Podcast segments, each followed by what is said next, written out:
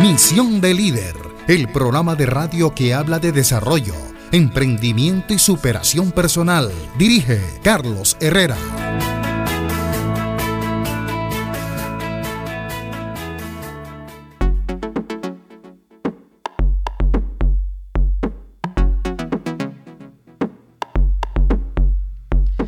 Hola, muy buenas tardes. Ese soy yo, Carlos Herrera, quien los acompaña hasta ahora en Misión de Líder, el programa que habla sobre liderazgo, emprendimiento, desarrollo y superación personal.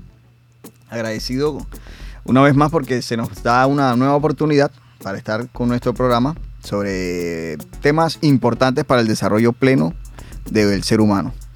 Eh, encantado, Laura, de que nos acompañes nuevamente aquí en Misión de Líder. Estamos en Bocaribe Radio 89.6 FM emitiendo desde Barranquilla y me encuentro con un amigo muy especial, con una persona muy importante, el emprendedor del día, el señor Jorge Mario Aguirre, el maestro. ¿Cómo está, Jorge Mario? ¿Cómo ha pasado? Hola Carlos, ¿cómo estás? Eh, Laura, un cordial saludo. Eh, mil saludos para todos los que nos escuchan y los que nos ven. Estoy súper bien, gracias a Dios. Oiga, estamos ahora en adelante, vamos a estar también en YouTube, así que un saludo para toda la audiencia en YouTube que nos va a estar viendo porque decidimos estar en las plataformas digitales, en todas las plataformas digitales para compartir esta información de vital importancia, maestro. Claro que sí, excelente, Carlos, y gracias por la confianza, gracias por la invitación y sobre todo, pues para mí es un honor poder servir y poder acompañarlos en esta linda misión. Misión de líder. Bueno, los pongo en, en contexto. En el programa de hoy hablaremos sobre la paternidad, en los tiempos modernos y tenemos como invitado especial para tratar todo este tema al maestro Jorge Mario Aguirre Restrepo. Para que no los conocen, eh, él es maestro universitario, eh, empresario, emprendedor y sobre todo educador sobre liderazgo y emprendimiento empresarial, ¿cierto, maestro? Y líder de vida. Cuéntenos un poco, pero que sea usted, que sea usted el que nos cuente sobre su experiencia. Gracias, Carlos, gracias. Eh, bueno, soy una persona pues, común y corriente que ha buscado eh, desarrollar su mejor versión y ando en ese proceso de mejora continua y pues me dedico a eso, a compartir conocimientos que me han ayudado a mí a mejorar mi calidad de vida y por consiguiente pues si me han ayudado a mí también le pueden ayudar a muchas personas. Yo soy empresario, soy coach, conferencista, docente, bueno, ya lo dijiste, y padre, entre otras cosas, y esposo, bueno, hijo. Eh, Juego muchos roles. Claro, ¿ya cuántos años ya en el, en el campo del emprendimiento? Aproximadamente unos 10 años, Carlos. Y como, 10 años maravillosos. Como pedagogo, como maestro. ¿Cuánto tiempo ya? Hace unos 8 años aproximadamente. Se ha encontrado con un montón de, historias de personas sobre superación, sobre eh, superación de barreras y de testimonios de personas que están tratando de salir adelante con las herramientas que tienen, con la caja de herramientas que tienen, como dice Tony Robbins. Sí, Carlos, todos los días es maravilloso encontrar personas agradecidas por la labor que uno hace, por el consejo que uno dio o por la palabra que escucharon y que la aplicaron y, les ayudó a mejorar. Y yo pienso que hoy en día, más que nunca, es importante para el país y para el mundo que cada uno de nosotros como seres humanos desarrollemos nuestra mejor versión yo creo que ese es el significado de la verdadera espiritualidad, desarrollar la mejor versión de nosotros mismos. Si no desarrollo la mejor versión de mí, pues probablemente todo el estudio que yo haga eh, puede trascender en algunas cosas, pero puede que en otras partes de mi vida eh, no sea muy importante y no desarrolle yo una plenitud interior. ¿sí? Claro, es que dependiendo, ese, ese desarrollo se ve, se ve implementado en la vida de una persona también con la información que tiene, con la información que recibe, con lo que busca, con lo que lee, con lo que ve. Pero muchas veces estamos en los tiempos modernos, estamos en el tiempo de la tecnología, tiempo de la información. donde tal vez lo que nos está llegando muchas veces no es la información adecuada. Porque tenemos la posibilidad de escoger qué información. Ojo, nosotros tenemos la responsabilidad de escoger la información adecuada. Pero también parte que los medios de comunicación tienen que, entrar en esa, en, esa, en esa tarea de enviar un buen mensaje a las personas para que, para que los tiempos cambien, para que las personas se sientan a plenitud. Entonces, Así es, Carlos, es un... Eh, dime, sigue, continúa. Eh, eh, es, es, una tarea en la cual, pues, desde el marco de emisión de líder, nos hemos tomado el trabajo de compartir información vital que puede ayudar. Sabemos que en las redes, en la internet, en la televisión, hay muchas herramientas pues para guiar y para conseguir estar, sentirse mejor por lo menos, o pensar mejor. Entonces nosotros nos tomamos la tarea de tocar este tipo de temas. ¿Por qué lo digo? Pues porque por las redes sociales se está manejando demasiada información que muchas veces no guía acertadamente a, las personas. ¿Cómo usted en su, en su labor de maestro puede hacer que estas herramientas sean eh, tomadas de la mejor manera por medio de un estudiante, a favor de un estudiante? Así es, Carlos. Yo creo que es una labor de todos, entre todos, tanto personas, sistema educativo, gobiernos, familias, padres, eh, líderes políticos, líderes religiosos, o sea, entre todos construimos la sociedad. Y, no es solamente la responsabilidad de alguien, es en específico. O sea, muchas veces, y hace poquito aquí en Colombia vivimos situaciones muy complejas eh, de paro nacional, de hecho todavía creo que estamos en paro y, y se vivió mucha violencia y situaciones pues no muy cómodas y que no, no debieron de haber ocurrido, muertes inclusive violentas. Y, y, mucha gente le echa solo la culpa al gobierno, que el gobierno, que el gobierno, que el gobierno, y le echan como la responsabilidad al gobierno de que el país está como está por culpa del gobierno, cuando realmente eh, yo pregunto, ¿quiénes conforman el gobierno? ¿De dónde sale la gente del gobierno? Nosotros. Sale del, común, de la sociedad, de los barrios, de cierto, personas.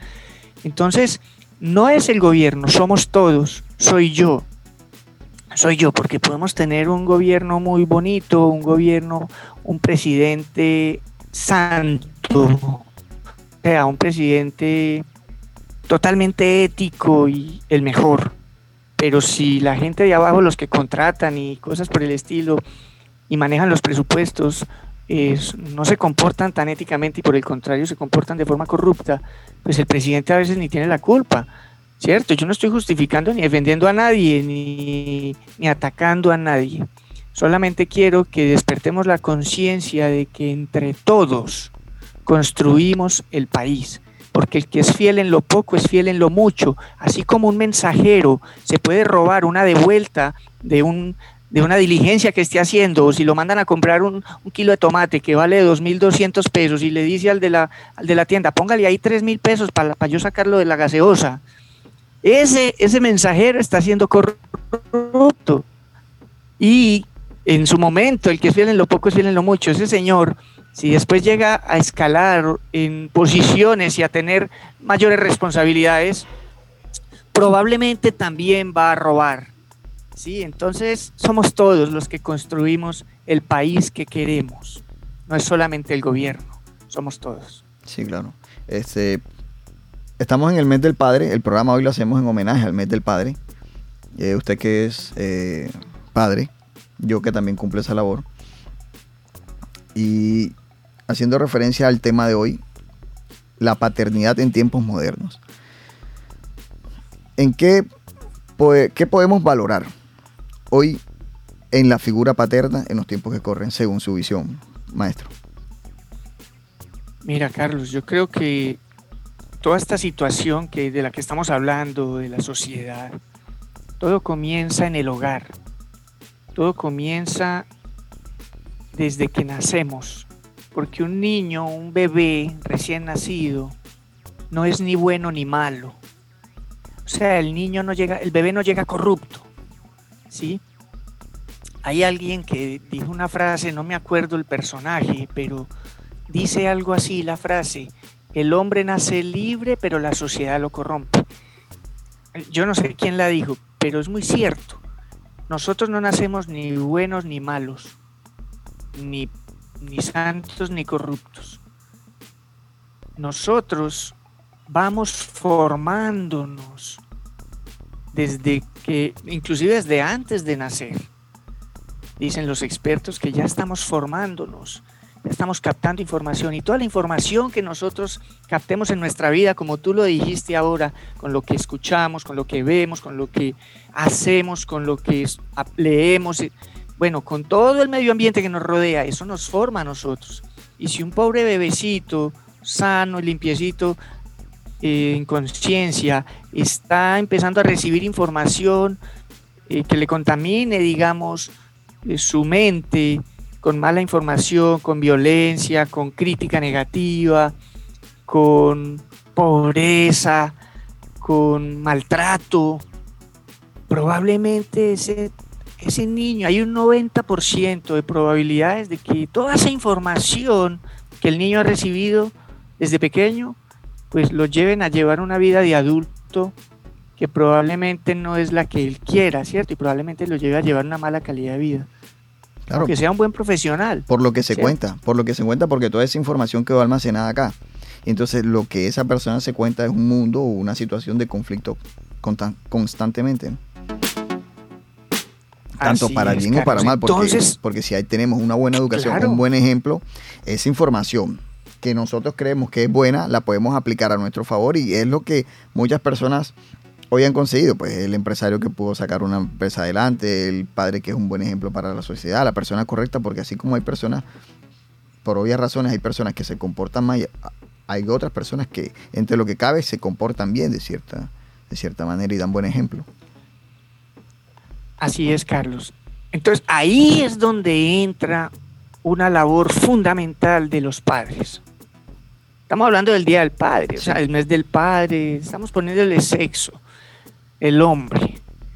Ahí entra una labor fundamental, pero también es igual de responsable la madre, o sea, ambos, porque realmente esa responsabilidad y esa educación no tiene sexo.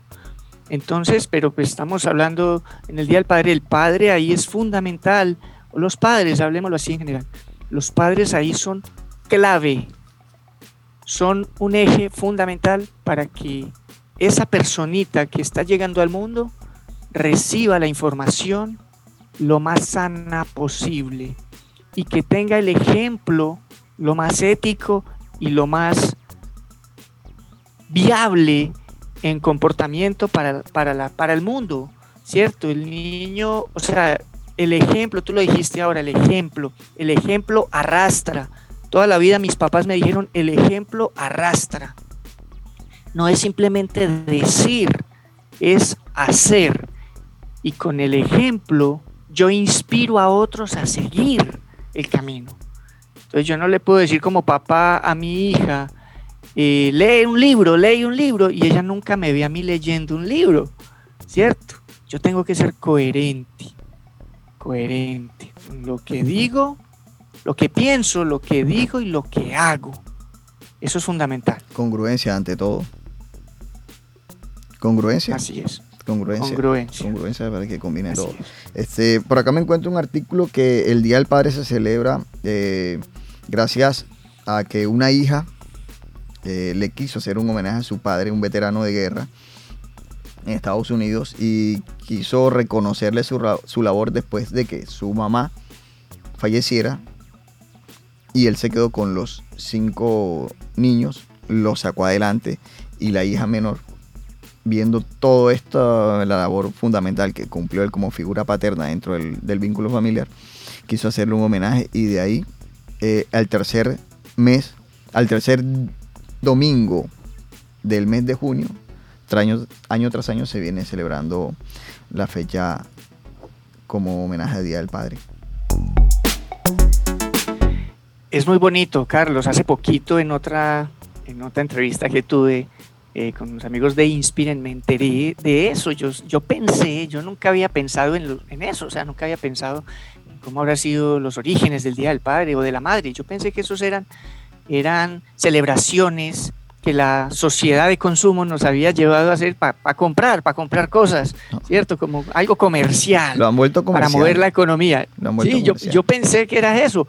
O sea, que ese era el objetivo. Como muchas veces tal vez la Navidad, la Navidad se volvió algo totalmente comercial, pero tiene algo, una, o sea, un, un fondo muy profundo y muy trascendental. Es muy bonito ese homenaje al, al padre, o sea, sus inicios. Eh, maestro, estamos hablando ya en tiempos de tecnología.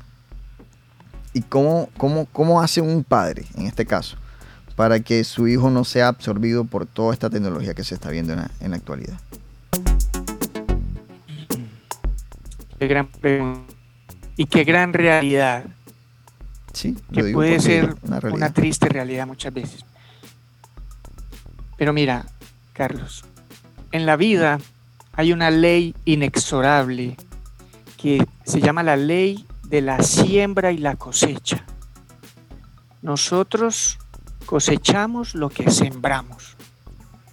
¿Sí? Y esa ley se ve palpable en los niños. Los niños, nosotros los adultos, somos más del 90% responsables de lo que sembramos en los niños. Entonces, nosotros tenemos que como padres, tenemos que ser muy conscientes de eso. Y vuelve el ejemplo.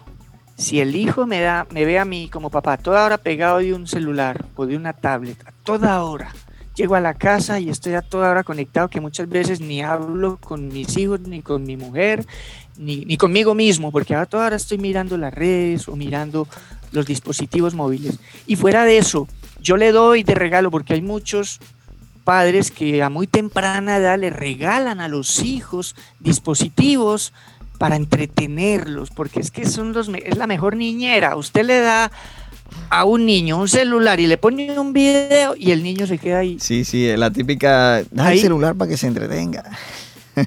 Exacto. Pero no sabemos los padres el daño, que le estamos haciendo a los niños. Porque está comprobado científicamente, no lo digo yo, lo dicen las investigaciones de la gente que sabe. Los niños que a temprana edad están teniendo contacto directo y manipulando aparatos electrónicos, aunque aparentemente se vean muy muy avanzados. Es que los niños de hoy en día manejan el celular. ¡Qué guau, qué maravilla! es que son muy inteligentes. No, no es así. Es más, está comprobado de que estar viendo a toda hora dispositivos móviles y todo eso retrasa el desarrollo del cerebro y el desarrollo cognitivo y el desarrollo de una personalidad de manera integral. Se vuelven niños introvertidos, que no, no se expresan bien, que no interactúan bien con otras personas, que no se vuelven tan creativos. La creatividad ha disminuido y también se ha visto eh, el realizar eh, deportes. Ya los niños no... obviamente, sí hay niños que realizan actividades deportivas, pero los índices demuestran que han bajado, que han bajado, que un niño por lo general, anteriormente los niños querían estar practicando deporte. Entonces nosotros como padres tenemos que influir y decir, bueno, si está viendo una cantidad de videojuegos, de por favor retirémoslo, hagamos actividad física. Saquémonos al parque. En Barranquilla, si hablamos de Barranquilla, afortunadamente hay más áreas deportivas donde adecuadas, porque anteriormente no, se, no estaban tan adecuadas. Ahora están en mejores condiciones donde hay espacio para que vayan las personas, practiquen deporte y lleven a, lleven a sus hijos para que mm, pues salgan tanto esa conexión con, con la tecnología. Así es, Carlos. Los niños necesitan correr, necesitan saltar, necesitan arrastrarse, tirarse al piso, reír, jugar con, con sus manos hacer cosas, estar en silencio. Crear la actividad. Los niños tienen que aprender a estar en silencio. Desarrollar la, creatividad. Exacto, exacto. Lógicamente, yo no estoy diciendo que no usen aparatos electrónicos. Mi hija, por ejemplo, tiene cuatro años recién cumplidos y ella tiene prohibido coger los celulares. Y, y nunca, o sea, muy esporádicamente le mostramos algún video por el celular. ¿Sí? No, si ella va a ver, digamos, muñequitos en su hora de muñequitos, ya tiene un horario, una hora, máximo hora y media de muñequitos al día. y yo decido cuáles muñequitos ve, porque es que muñequitos no es, o sea, la palabra muñequitos no significa apto para niños. ¿Cierto? Tú puedes ver películas pornográficas en muñequitos. sí, O sea, seguro. O sea, eh, la palabra muñequitos o dibujos animados no significa que sea sano y apto para niños. Entonces yo decido, primero, yo ya he analizado el material que le permito ver a mi hija. Y en un tiempo determinado, en horas de la tarde, normalmente tipo 3 de la tarde, 3 a 4 a 4 y media, ella ve muñequitos y se apaga el computador o se apaga el televisor y se pone a leer, se pone a jugar con plastilina, se pone a, correr, salimos al parque, o sea, hacer otras cosas. Es fundamental en los niños que hagan múltiples tareas y que se desarrollen, porque créeme, los expertos en desarrollo del potencial humano dicen que los televisores y los aparatos, digamos, electrónicos, eh, los llaman chicle para el cerebro.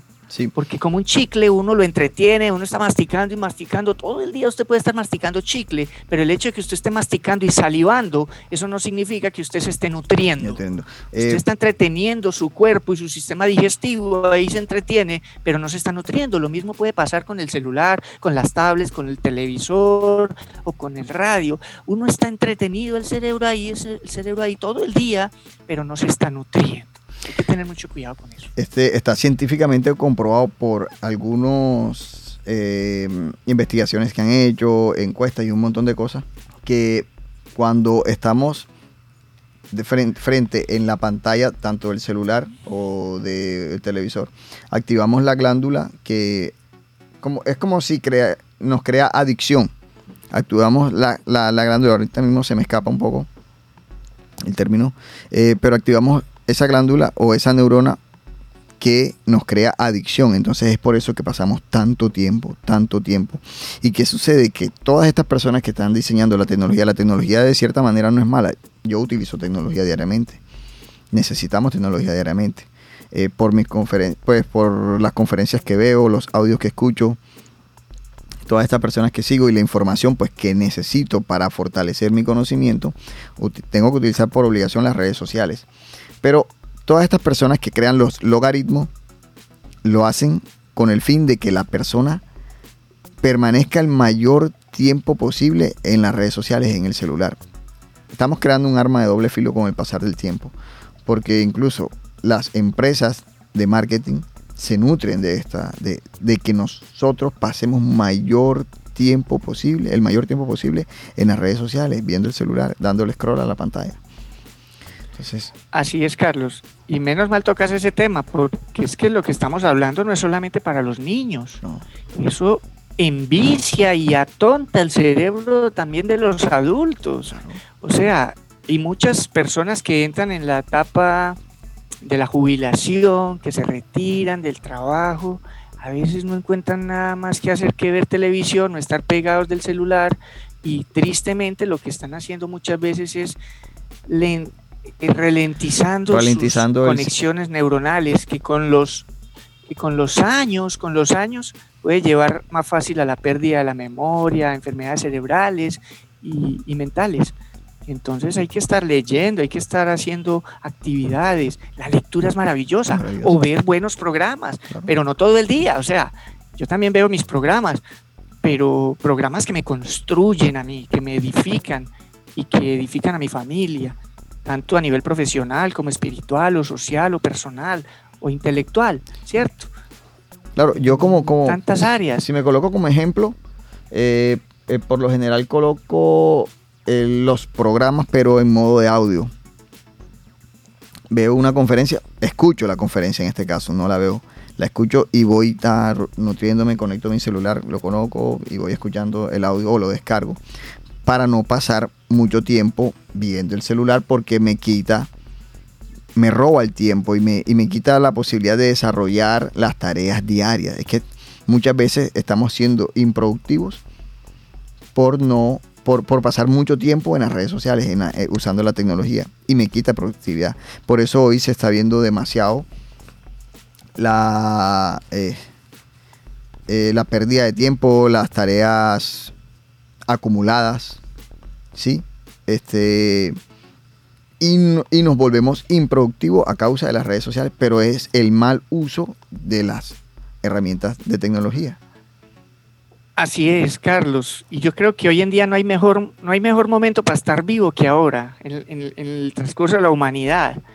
Mucha gente dice que todo tiempo pasado fue mejor y que antes era mejor, pero para mí hoy en día, wow, es maravilloso y la tecnología nos ha mejorado mucho la calidad de vida. Y por ejemplo, en mi caso, ¿sabes yo qué hago? Yo, por ejemplo, voy manejando el carro para algún lado y conecto mi memoria o el celular al Bluetooth tan, y me voy escuchando mientras conduzco el carro voy escuchándome una conferencia de mi interés y eso es algo maravilloso porque mi carro se convirtió en una universidad. Sí, sí. Ese tiempo de traslado de un lugar a otro, trancones, fácil, fácilmente puede ser una hora al día, hora y media, de una a dos horas diarias, que lo puedo aprovechar para mi crecimiento y mi desarrollo. Y por ejemplo, las personas que andan en moto, que andan en bus urbano, ellos pueden descargar conferencias, descargar audios, podcasts y toda esta información e irlas escuchando mientras van en el transporte urbano. Y ese tiempo perdido se puede volver un tiempo valioso. Mejor dicho, se puede volver el tiempo más valioso para el desarrollo del potencial humano. eso es algo extraordinario y eso lo permite la tecnología, lo que antes no podíamos hacer. Sí, entonces pasa de ser un, tiempo perdido a convertirse en un tiempo productivo. Productivo porque ¿cuántas horas pasa una persona eh, en su vehículo, ya sea en el vehículo de transporte público o en su vehículo personal o realizando alguna tarea? Pues si está en, en su trabajo y tiene la posibilidad de escuchar una conferencia que le ayude, independientemente de cualquier tema, necesariamente no tiene que ser de emprendimiento, de desarrollo, no, si la persona es un, eh, es un, músico y quiere eh, eh, mejorar su rendimiento, pero escuchando alguna melodía o haciendo esta práctica, o escuchando a una especialista de esta materia, lo puede hacer, o la persona que es humorista quiere mejorar su capacidad de contar chistes, también puede hacerlo, es que la herramienta está dada, nosotros somos los que tenemos que saber utilizarla. Así es, así es, Carlos, es maravilloso, eso es espectacular, hasta en la casa, yo cuando en mi casa yo voy barriendo, yo hago oficio en mi casa y yo barro y cuando a veces estoy lavando el baño y, y yo voy escuchando, o sea, mientras yo hago esos oficios en la casa, yo me voy preparando y voy escuchando y ese tiempo muerto o perdido, digámoslo así, de hacer oficio, lo estoy aprovechando para mi crecimiento y mi desarrollo en temas de mi interés, como tú lo acabas de decir, en temas de interés de cada quien. Cada quien verá qué temas quieres crecer. En mi caso, pues yo los uso para múltiples temas, ¿cierto? Maestro, eh, no es un tema sin, sin importancia el reconocer que hoy en día hay muchas madres cabeza de familia, ¿cierto? donde la figura paterna ha ido perdiendo eh, eh, respaldo o ha, perdiendo, ha perdido valor dentro. ¿Cómo hacer un padre que no está 100% en su hogar pueda tener, pueda darle valor a esa figura paterna, incluso no estando constantemente con sus hijos?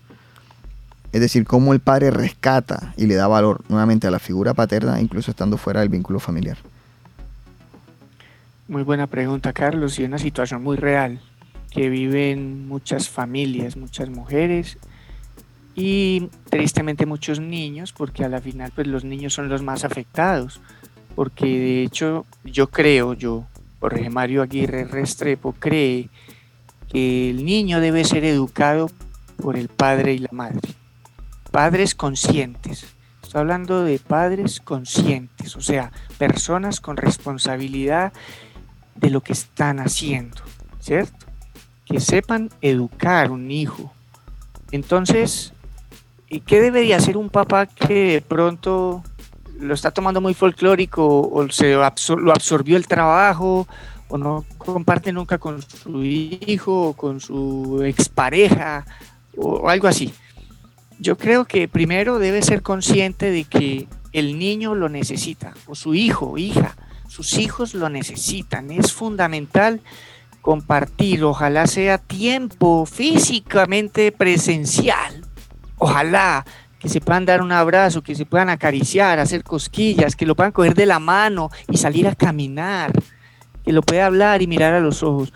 Si no se puede hacer eso presencialmente, pues háganlo virtual, aprovechemos la tecnología que nos brinda esa herramienta para unir a las personas que están lejos, ¿cierto? Pues hay padres que están lejos de su familia o de sus hijos y no pueden estar todos los días ahí, pero saquen el tiempo, así como sacamos el tiempo diario para trabajar o para asear nuestro cuerpo o para ver televisión, saquemos un tiempo específico de calidad solamente para compartir con los hijos, sea mínimo media hora, pero que sea 100% conectado con mis hijos, sin WhatsApp, sin noticieros, sin partidos de fútbol, sin distractores de mis hijos.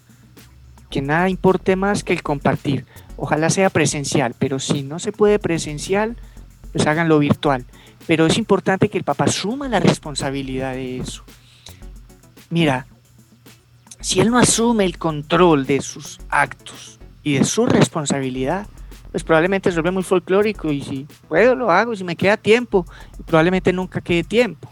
No visualiza el Hay futuro. que sacar el tiempo. No visualiza Claro. su propio futuro, porque una persona Exacto. en cualquier momento va a necesitar esos, de sus hijos. Porque podemos Claro llegar a un momento de- de convalecencia de nuestra ancianidad y vamos a requerir de esta persona. Entonces, está haciendo también falta de conciencia y de valorar y de visualizar el futuro, un futuro próximo, porque los años están pasando muy rápido. El tiempo corre. El tiempo corre. Así es. De hecho, vuelve la ley de siembra y cosecha. Yo me voy a hacer viejo. Y si yo no siembro en mis hijos ese amor, esa estima, esa valoración, probablemente cuando yo sea viejo, yo no les voy a importar a mis hijos. Aunque yo sea un papá proveedor, aunque yo sea un papá que les dé todo lo que ellos necesiten, pero ellos necesitan mucho más que simplemente la comida y los tenis o el estudio. Ellos necesitan compartir y crear esos vínculos Fortalecer el vínculo humanos humano. El vínculo que nada los va a reemplazar. ¿Sí? Mandarlo de viaje, tenerle tenis de 500 mil pesos, tenerle un computador nuevo cada año, tenerle un televisor de 55 pulgadas en su habitación, tenerle un carro, eh, nada.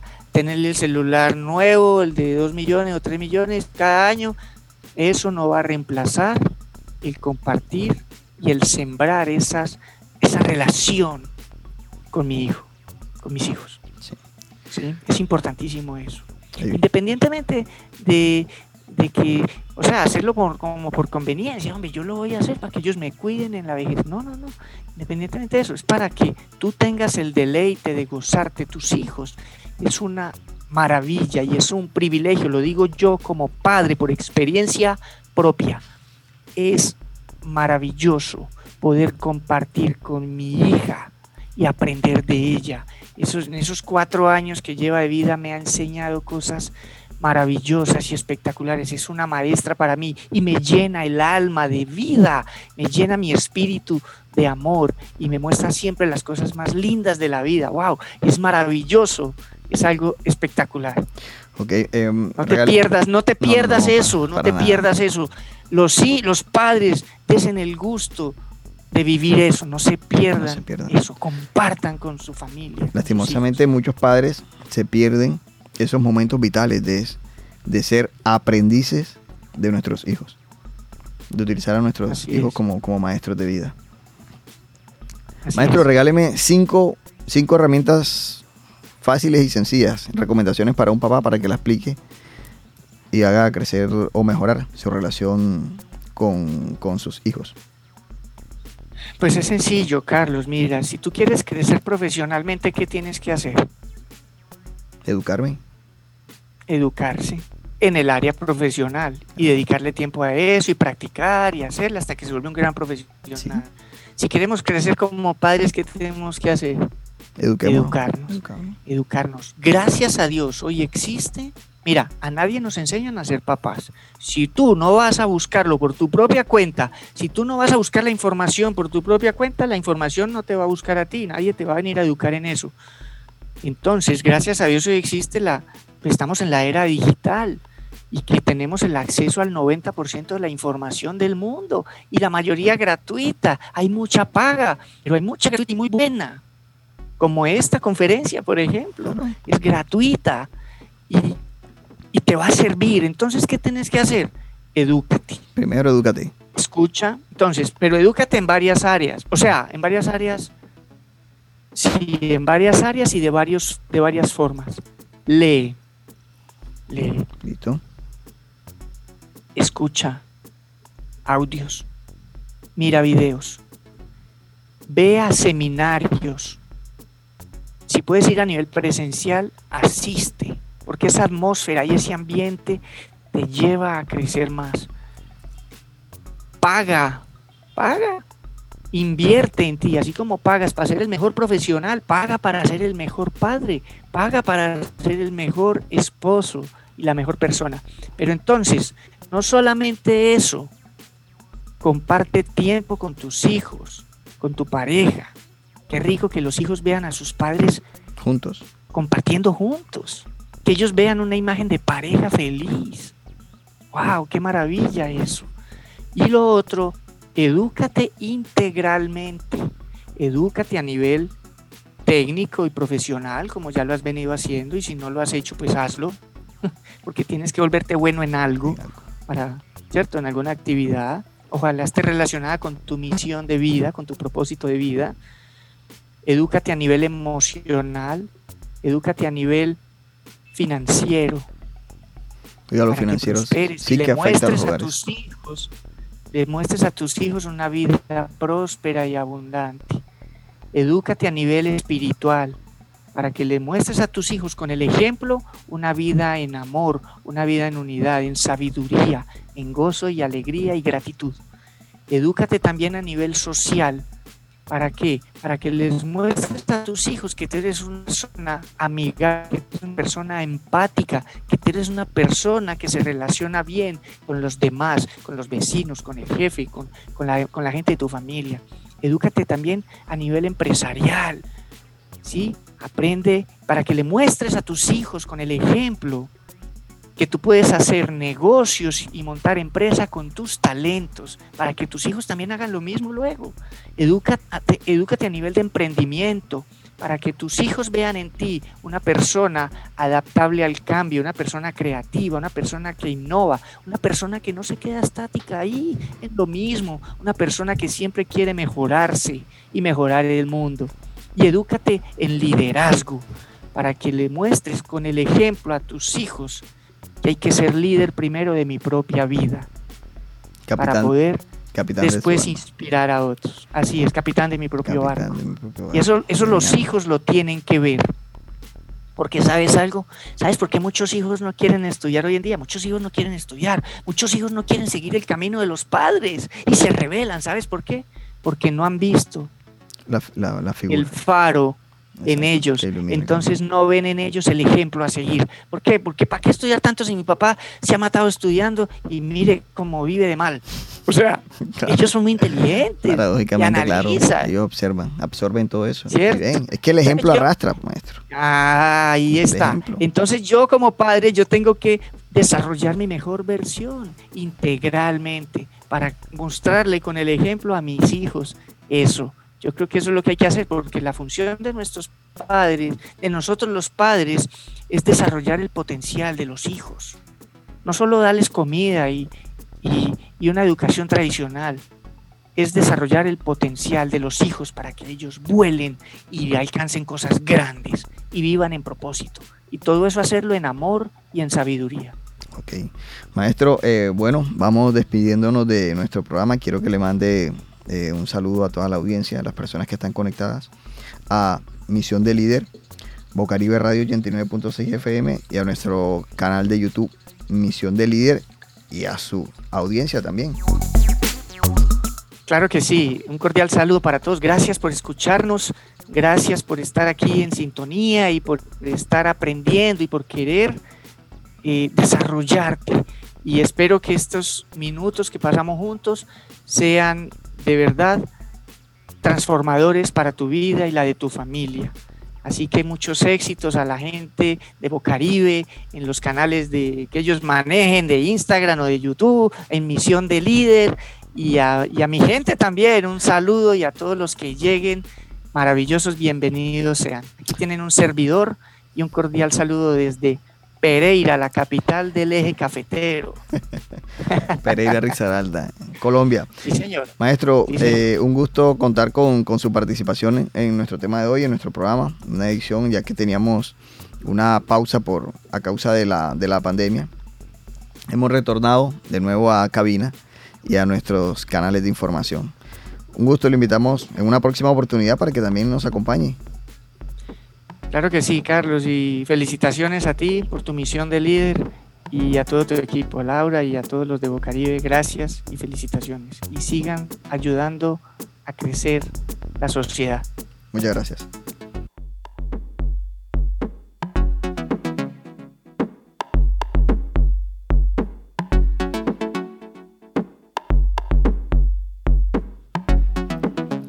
Ok, ahí tuvimos con nosotros a Jorge Mario Aguirre, maestro universitario, catedrático y empresario, y especialista en todo lo que es el tema de liderazgo y superación personal, ya que es una persona que se aplica a todo este tema y constantemente está buscando y llevando esta información. Hoy compartió con nosotros un tema importante, lo que es la figura paterna dentro del vínculo familiar y la paternidad en los tiempos modernos. Entonces, los invitamos para nuestro próximo programa aquí en los 89.6 FM de Bocaribe Radio. Nos acompañen. Yo soy Carlos Herrera, a nombre también de Laura Senior en el máster, la encargada de toda la producción del programa y que nos acompañen en Misión de Líder todos los jueves a partir de las 4 de la tarde. Esto es Bocaribe Radio 89.6 FM.